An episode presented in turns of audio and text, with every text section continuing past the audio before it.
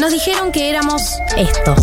Eso es lo que creo que son estos nenes tomadores de los colegios. Unos verdaderos conchudos. La ausencia de proyectos en los jóvenes que quedan atorados en los 17 años y después viene una cosa de abismo. Cada vez hay más jóvenes que no estudian ni trabajan porque ni siquiera quieren insertarse en el mercado laboral. ¿Qué pasa con los pibes que no tienen futuro? Pero hace mil años que no tienen futuro.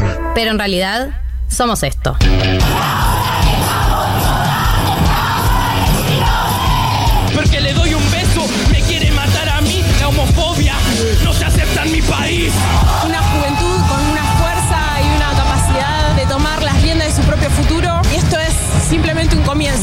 Y amigas vimos que en todo el mundo millones de pibes y pibas se estaban movilizando para luchar contra la crisis climática y ecológica. Decidí que no decidan por mí.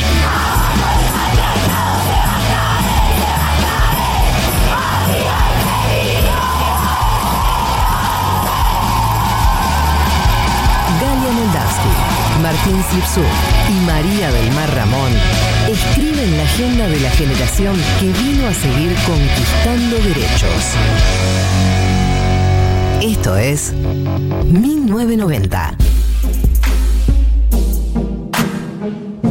1406 de este sábado 3 de julio. Bienvenidos, bienvenidas, bienvenidas a 1990 y bienvenidas a la mitad del año. Bienvenidos María, Martín, Ay. David, Tati.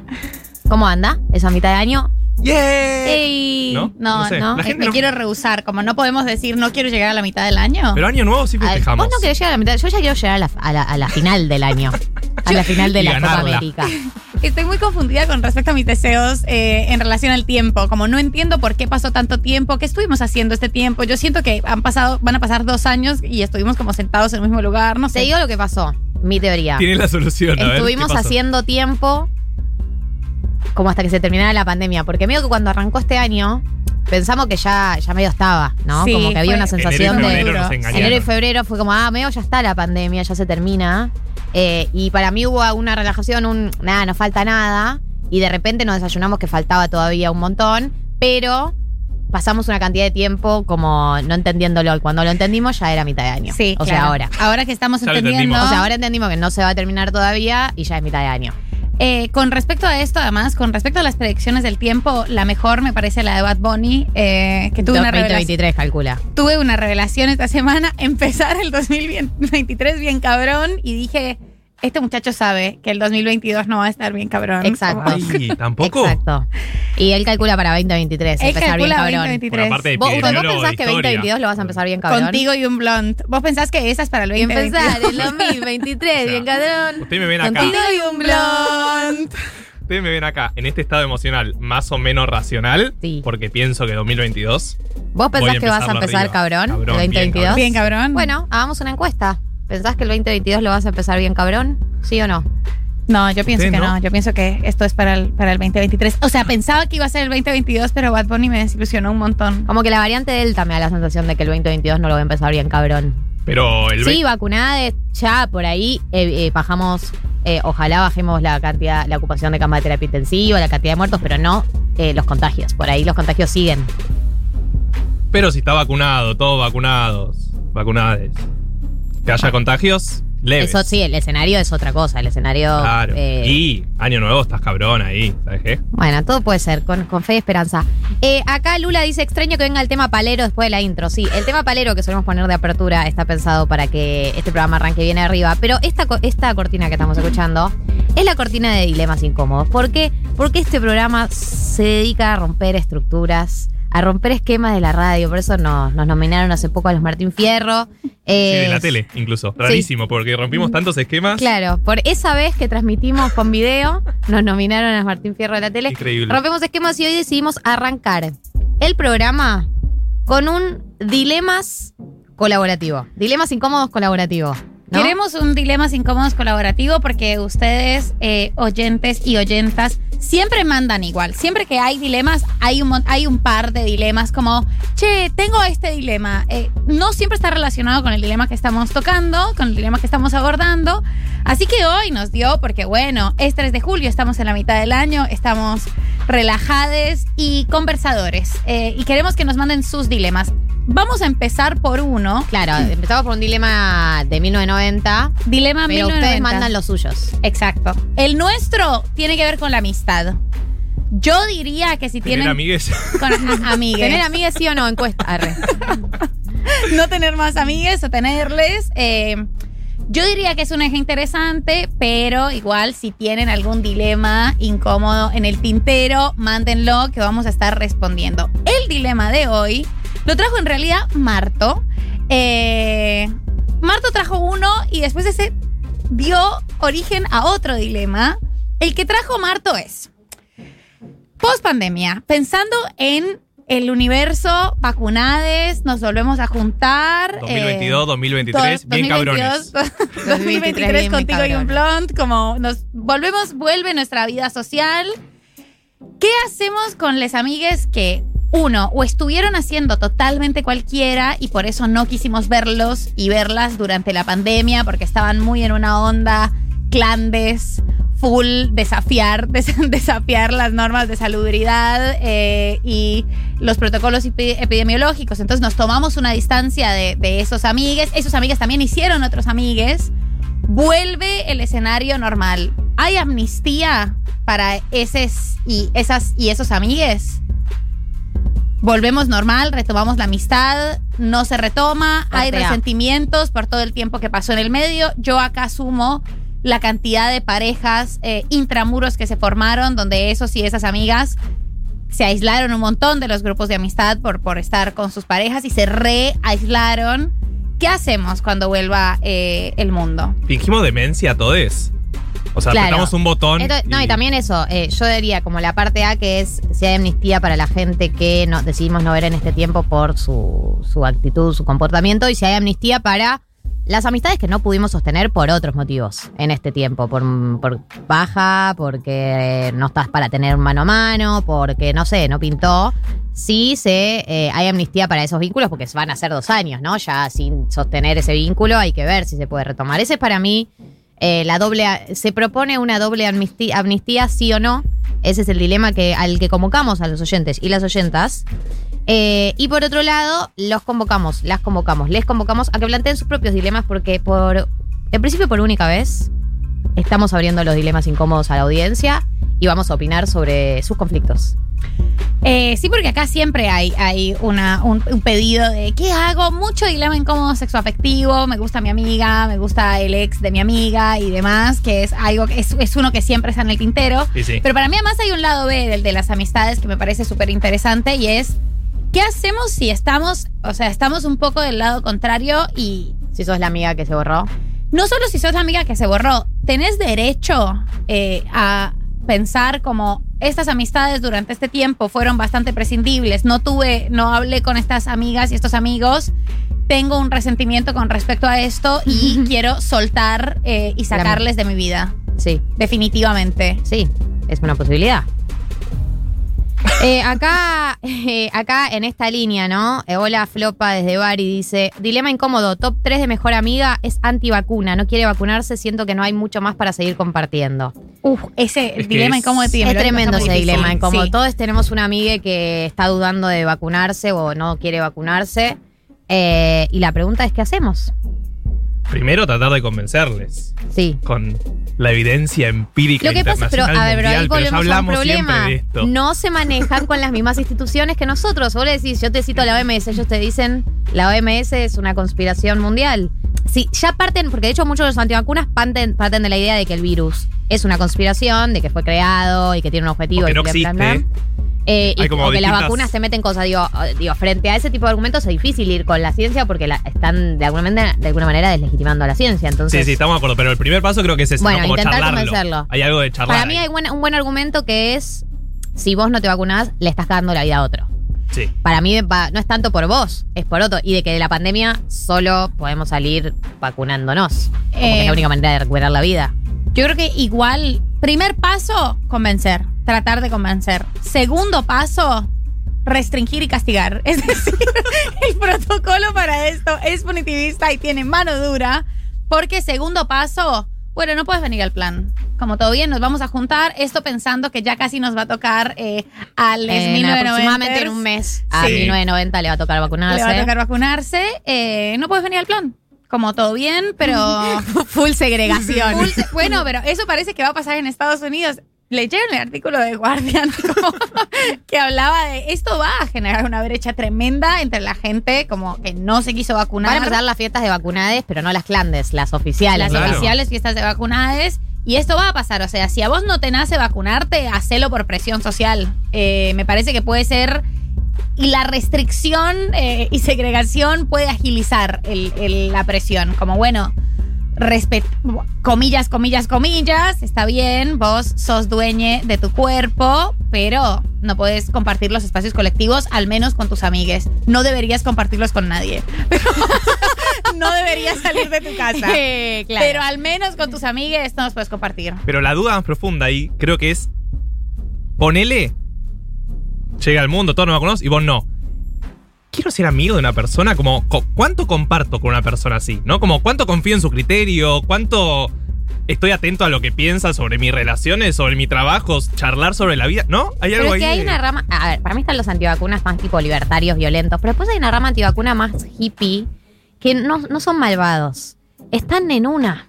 O sea, tienen una visión de mundo, un marco interpretativo del mundo completamente distinto al nuestro. Entonces es como que no. Como que una dice los motivos para dejar de ser amigo de alguien en general es como porque consideras que esa persona hizo algo que te hizo daño o hace daño a la gente, hizo maldades. Y acá es como que hay una rama de los antivacunas que yo no los veo como mal- malvados, pero sí, nada, en, una, ¿viste? Agarraron un discurso, un camino, una visión de vida que abarca un montón de otras cosas también y un montón de posturas vinculadas a esto. Y que, y que a veces uno dice, me quiero distanciar, pero después por ahí te juntás y decís como, che, esta persona no es una mala persona, pero tan No, casi media- medio Eh, sectario. No, no, y Como- hay- Es la misma dinámica. Para mí hay una tercera variante de los de, de les antivacunas que, que hemos hablado acá, que hemos debatido, que es unos que se inscriben dentro de creencias eh, más bioenergéticas quizás y de otras prácticas eh, que no tienen que ver con la medicina occidental y otros que quizás sean el ala más razonable de yo quisiera esperar a que la vacuna lleve más tiempo porque tengo un poco de cosa con eh, los, los- las contraindicaciones de la vacuna y algunas cosas que no se conocen como una vacuna reciente, que no es, no me la voy a poner, pero quisiera esperar. Bueno, no hay tiempo. O sea, Es que no hay tiempo la respuesta es que, es, claro, es que no, no tenés tiempo. Ya está. Después hacemos una vacuna para, los, para, para lo que suceda. Em, acá hay mucha gente opinando sobre el dilema incómodo originario que es si hay amnistía para amigues después de lo que pasó en estos dos años o no. Eh, hay una línea de Marta y Belén que dicen 100% se finge demencia y se, y se sigue adelante con la amistad. Eh, después, em, acá... Ian suma. Fueron circunstancias muy especiales estos últimos tiempos. Amnistía. También Amnistía. eso, como entender lo que le pasó al otro. eh, Pero eso bueno, también... hay límites, está bien, ¿no? Obvio. Eh, Paula dice, harta de amistades que se bajan de los planes, que te cambian, que te dejan colgada. En contexto de pandemia, la expectativa de encuentro es grande y proporcional la angustia cuando te plantan. Estoy de acuerdo. Esto es verdad. Así como hay que tener eh, la calidez de entender que por ahí tu amigo estuvo en una y, y poder considerar eso a la hora de hacer el balance final, también es verdad que eh, las heridas en este contexto, cuando una amiga se borra en este contexto, también duele más, porque una está vulnerable.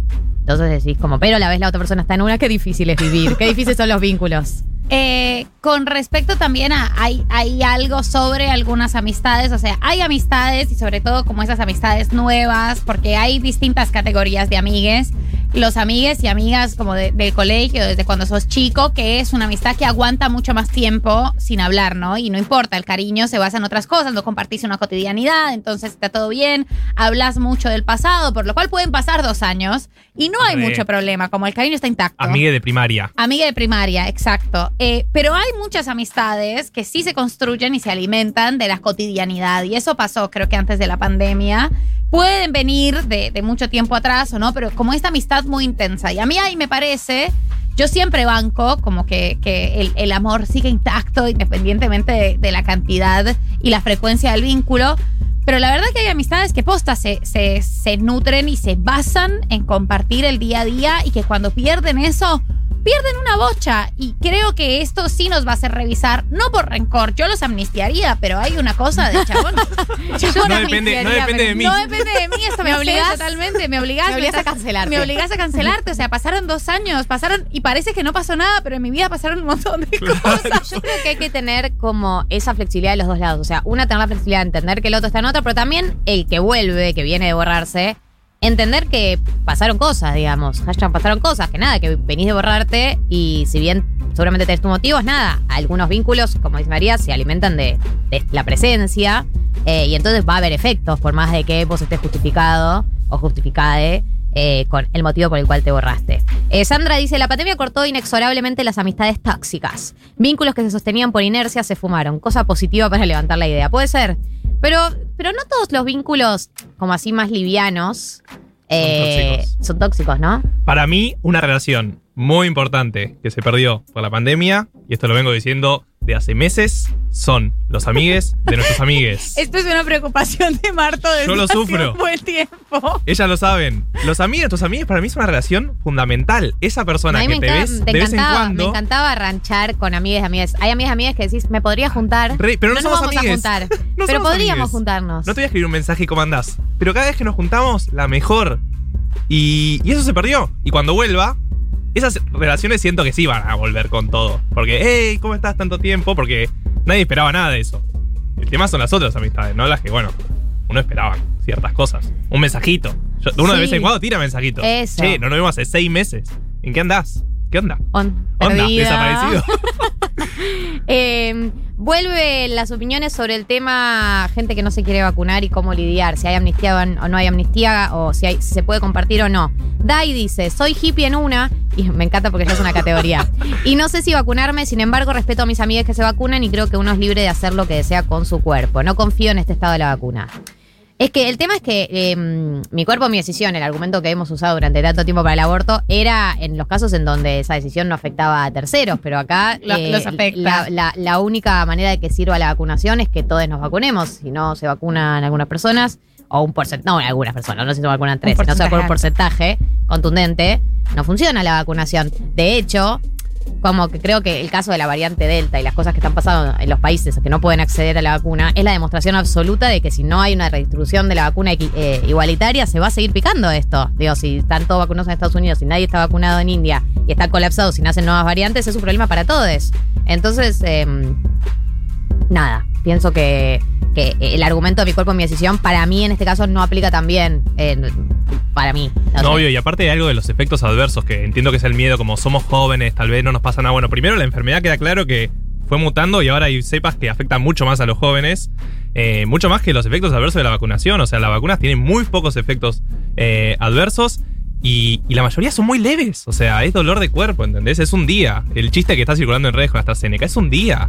O sea, Sí. la enfermedad tiene efectos duraderos. Está comprobado que ya tiene eh, falta de olfato. Eso puede Los que- quedar muchísimos meses ¿y los hasta que- por toda la vida. Entonces, esa discusión Puedes de. perder el olfato por el resto de tus días. No, pero y- esa discusión de tengo miedo. Bueno, cuando te subís al auto también puedes. O sea, hay mucha chance de que Pero te además, mueras por cosas no insólitas por la vacuna. perdón, no estás más. desesperado por recuperar la vida. Como que a mí me pasa eso. Como, viste que hay un argumento que es, eh, bueno, no se sabe las vacunas a- en 10 años que te van a generar. Como que yo pienso. En 10 años yo- vemos. Me chupa un huevo, ¿entendés? Totalmente. Yo quiero cuanto antes recuperar la vida. No me importa cuál es el costo. Hablando de vacunas, eh, David Escanasi ya se anotó. ¡Bravo! ¿Ya tenés turno? ¿Ya tenés turno? Nah, Ya mismo le escribo Horacio. Ya mismo le escribo. No te preocupes, ahora te lo gestiono. ahora. Primer 1990 vacunade. 1980. 1980, vale. Eh, eh, no, acá está un mensaje que me causó mucha gracia. Eh, que dice, Rochi dice, yo sigo con la amistad porque vivo en Córdoba y si me pongo exigente me quedo sola. yo no sé si es porque no tiene tantos amigos en Córdoba o porque hay muchos antivacunas en Córdoba. ¿Hay muchos antivacunas en Córdoba? Sí. Y qué ¿Te acordás que. Carla Bisotti había ido a una comunidad en Córdoba a convencerlos a antivacunas pre-pandemia? Claro, por el, por el calendario, por el calendario de vacunación. Muy difícil. Yo, igual, bot, eh, todo bien, respetamos, pero restricción con las amigas vacunadas. Como es una forma pedagógica de convencer a las personas de que se vacunen. Si nuestra persuasión argumentativa no funciona, no puedes venir al cumpleañito. Eh, te- te- tenés que estar vacunada y punto. Me parece que es una buena estrategia, la voy a, la voy a fogonear, la Sí, voy obvio, a y- y real, si Amigas tienen- responsables. Si tienen amigues en esta situación, pueden buscar datos. em, son muy fáciles de, de debatir estas cosas porque Deberíamos armar un glosario para convencer a tu amiga antivacunas. Me encanta. Lo, lo preparamos. pero no pero- glosario económico. Sí, sí, un glosario pero genérico. como, claro, todos podemos aportar. Es que uno ve los datos y uno pone todo lo que circuló de trombosis y demás. Hay mucha más chance de que te agarren trombosis subiendo un avión. O sea, muchísimas más chances. Pero muchísimas, te digo, como 100 veces más, 200 veces más. Entonces, es porque estamos todos viendo eso y todos los medicamentos tienen efectos adversos. Obvio. Y la mayoría son mega leves. Entonces, el miedo de no vacunarse. Ella decía, ¿qué pasa en 10 años?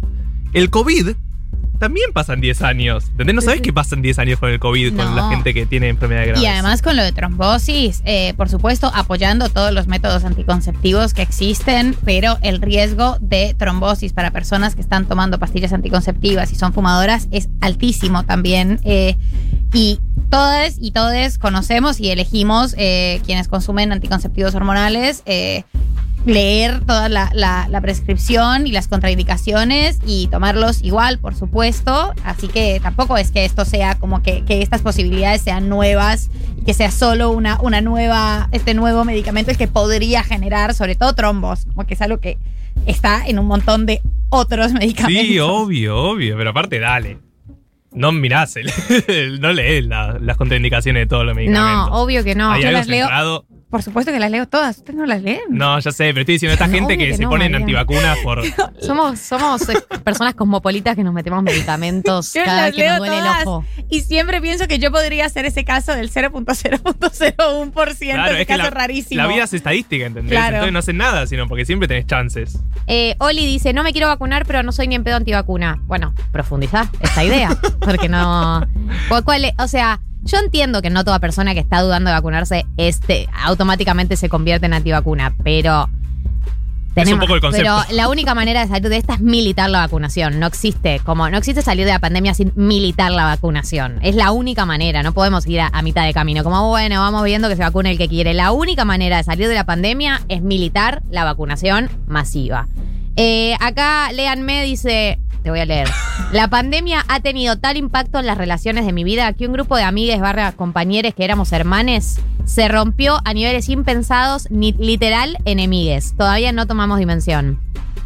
Qué A mí también me pasó con grupos. A mí también pasó con grupos que se desarmaron. Grupos de muy de toda la vida, muy intensos, tipo pegote, pegote, pegote, pandemia, full explosión.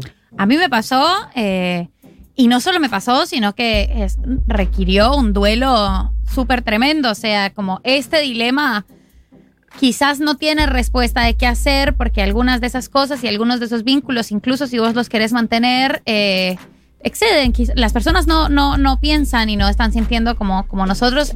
De, de hecho, las personas que creímos que más conocíamos en el mundo y en el universo y que más sabíamos cómo se iban a comportar, puestas ante esta situación pandémica, no se comportaron como creíamos y quizás ese vínculo sí se rompió y yo lo que empezaría a decir sobre esto, de estas amistades, es que es extremadamente doloroso y que sí requiere un duelo posta Sí, como sí, nivel sí, separación y quizás es un duelo todavía más agudo, ¿eh? Como Yo hice un par de duelos con amistades que me costaron nivel separación. Hablarlo en terapia, eh, angustia. Sí. a- Pasar por todas las etapas, enojo, angustia. Sí. Igual no te quería como amigo. y así. Eh, no, Bloquearlo te- en redes. Sí, si no me puedes acompañar. Likearle todo después. Likearle fotos viejas. Sí, sí, después desbloquear, desbloquear. Mensaje 4 AM, hola. Te Escuché este extraño. tema que pensé en vos. Te pienso. Pero yo creo que, que hay algunos de, de estos vínculos que no se van a poder reparar y que eso, lo que podemos hacer es darle una enorme trascendencia a lo que eso realmente significa en nuestras vidas y hacer el respectivo duelo, pero duele posta. Así Duele que posta. a- Hay gente que dice que duele más que, que una separación. Lo he leído en Twitter. Hay gente. Hay gente. La Yo- gente está diciendo. Yo sumo algo que tal vez es muy de varón, hombre, hetero. cis, por eso estás acá, porque sos el cupo. Eh, pero los grupos de hombres tienen una relación de no hablarse por cantidad de meses y solo verse en encuentros grupales que en la pandemia claramente afectó la relación de grupos. No estoy Tuvieron hablando. que aprender el vínculo mano a mano. Claro, y de repente nos juntábamos uno a uno en un parque y era tipo, ¿qué es esto? Hay que ¿Tenemos- charlar. Hay que charlar. hablar ¿Trajiste una entre- pelota? Entre nosotros. ¿Cómo me siento? hay me una estás pregunta. preguntando. ¿Nos vamos a las piñas? ¿Ves a alguien para irnos a las piñas por ahí? ¿De tu familia? ¿Qué? ¿Mi familia? ¿Qué te importa? ¿Cómo Boludo, están? posta, me encanta. A mí todo lo que pasa en el universo privado de los varones heterosis me interesa, como me genera una fascinación enorme. Claro, si no era grupal, me imagino que no hablaban mucho de sus vidas. Hay un, hay un par de relaciones que uno mantiene, ¿no? Como uno a uno. Yo me he ido de viajes con, con amigos Sí. solos y entonces mantenemos relaciones como con adultos que somos, básicamente, y nos preguntamos cómo estábamos, che, mensajito. Pero hay otros que, real, ca- cada seis meses era, che, ¿qué onda? Tipo, ¿todo bien? tipo, te quiero, nos Trolo, queremos. Trolo, ¿qué me, ¿qué me decís te quiero? Eh, eh, Ey, te eh, extraño, la pandemia Trolo, te responde. claro, sí, sí. No, pero real era como, che, ¿en qué andás? No nos vemos hace un año, ¿entendés? Es un montón un año. No, es un montón. Es que es un montón todo el tiempo que pasó. Porque al principio era como, bueno, ya, mi amiga está en una. Y después pasó un año y medio y como que nada. Pasaron cosas, la gente creció. Yo cumplí años dos veces ya en pandemia. Como que, no sé. No me llevó ningún regalo tuyo. Sí, no me likeaste mi posteo de cumpleaños. Eh, rarísimo, me esperaba un comentario por lo menos. Eh, vos sabés cómo funciona el algoritmo. Cuanto más te story. comentan, más aparece en el feed. O sea, me sorprende que no lo sepas. Eh, pero bueno, acá Lu dice, sobre cancelar amigos en pandemia. Bot sí. Esos que sostenías porque la cotidianidad hacía que existieran no tienen por qué existir en la privacidad del aislamiento. No los necesitamos, no nos interesamos para qué caretearla. No, lo que yo digo es, por ahí ahora sí, ahora, bueno, no estamos en full aislamiento, pero poner en aislamiento no necesitas. Pero los amigos superficiales tienen un rol también, porque si no le, pedís mucho a la, a la amiga no superficial, le estás pidiendo mucho todo el tiempo. Entonces hay veces que, no sé, un domingo a la tarde estás al pedo y querés ver a alguien y por ahí a tu amiga profundo, ya lo viste esa semana. Entonces ahí entra el amigo superficial.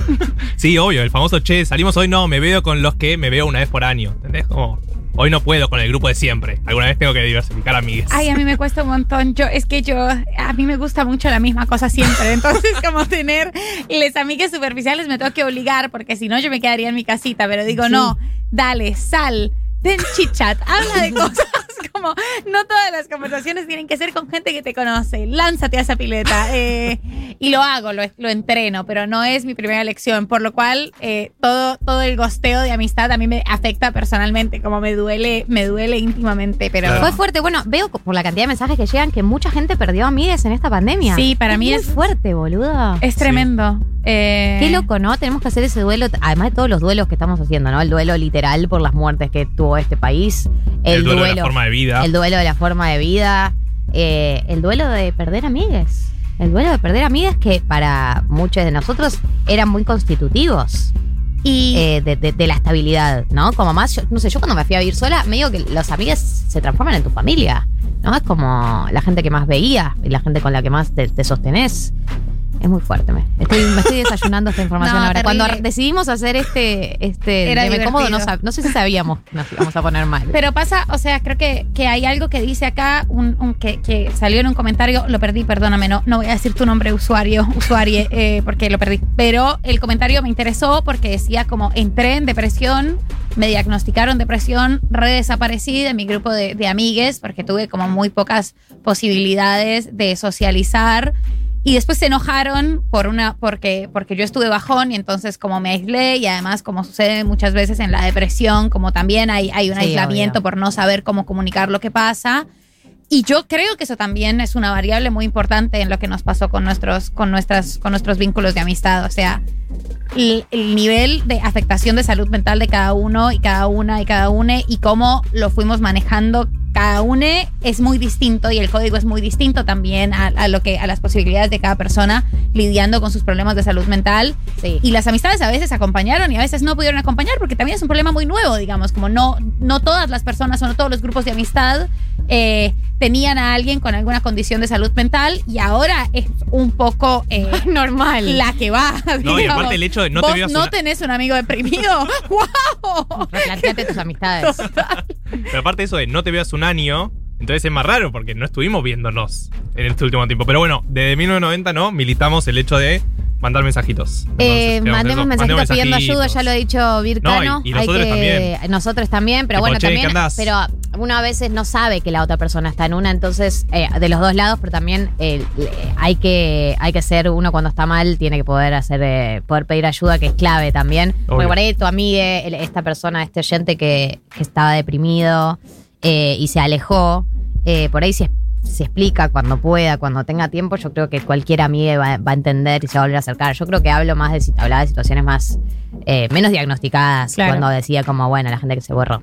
Eh, vamos a dejar de profundizar en esto porque no vamos a pegar un corchazo. Hoy tenemos un programón, eh, les recuerdo para que sepan. Viene ahora Educación Sentimental de Banda Los Chinos, así que vamos a levantar.